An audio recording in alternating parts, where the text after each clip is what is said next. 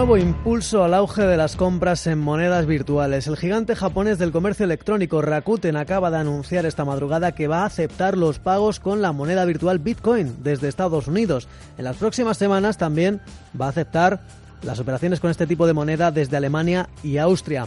La página web para las adquisiciones en Estados Unidos va a ser la primera en comenzar a aceptar transacciones de este tipo en esta primavera gracias a la integración de su sistema de pago de la empresa estadounidense BitNet. Las webs de Alemania y Austria lo harán en torno al otoño de este año, como ya apuntaron públicamente algunos ejecutivos de la compañía. La decisión del gigante japonés de las compras por Internet contribuye a fortalecer la presencia de la divisa virtual como forma de pago en la red, algo que están apoyando cada vez más negocios en Estados Unidos. Una moneda que para el economista experto en monedas virtuales, Juan Merodio, presenta la ventaja de no estar sujeta a controles gubernamentales. Básicamente el Bitcoin bueno, es una moneda que es centralizada, que no está sujeta mm, a, bueno, a manejos o controles directos del, gobierno, como puede ser otras monedas que crean desconfianza también en muchos eh, ciudadanos. Entonces al final se está extendiendo poco a poco como una manera distinta de establecer pagos, establecer pagos con un costo, sobre todo si es internacional, mucho más bajo y mucho más, mucho más rápido.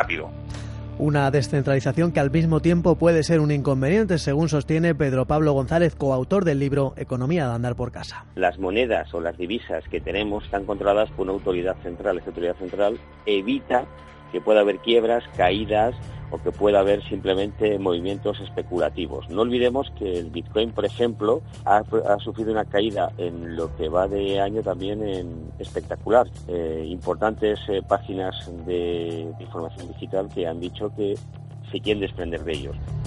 En Japón, de momento, las empresas no han apostado por el Bitcoin a pesar de las ventajas que presenta el sistema. Reconocen eh, que reduce los gastos de gestión al comprar con esta moneda virtual.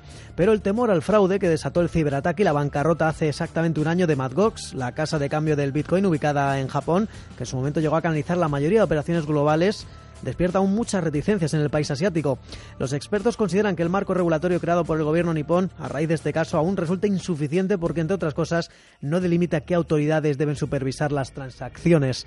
¿Cuál es el futuro del Bitcoin? ¿Hasta dónde puede llegar en los próximos años? Por el momento, todavía no goza del favor de los españoles. En España se ve poco, pero sí hay ciertas, yo he visto ciertas tiendas en Madrid que ya lo están empezando, empezando a aceptar. Recuerdo que en Canarias estaba el Drago, que ahora mismo estamos viviendo un momento de cambio y la parte de, la, de las nuevas monedas virtuales pues eh, será algo que en los próximos cinco años crecerá bastante y, y dará mucho que hablar. Hasta que no se busque una fórmula de control y de impuestos, no creo que el Bitcoin acabe eh, imponiéndose en Europa por parte de dar la autorización por las autoridades pertinentes. ¿eh?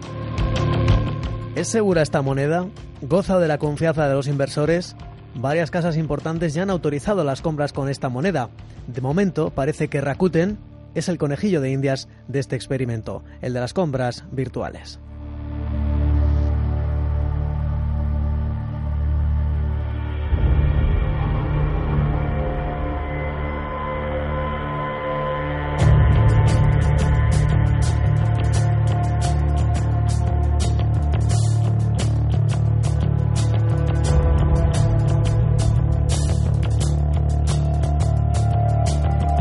Escucha Capital Intereconomía.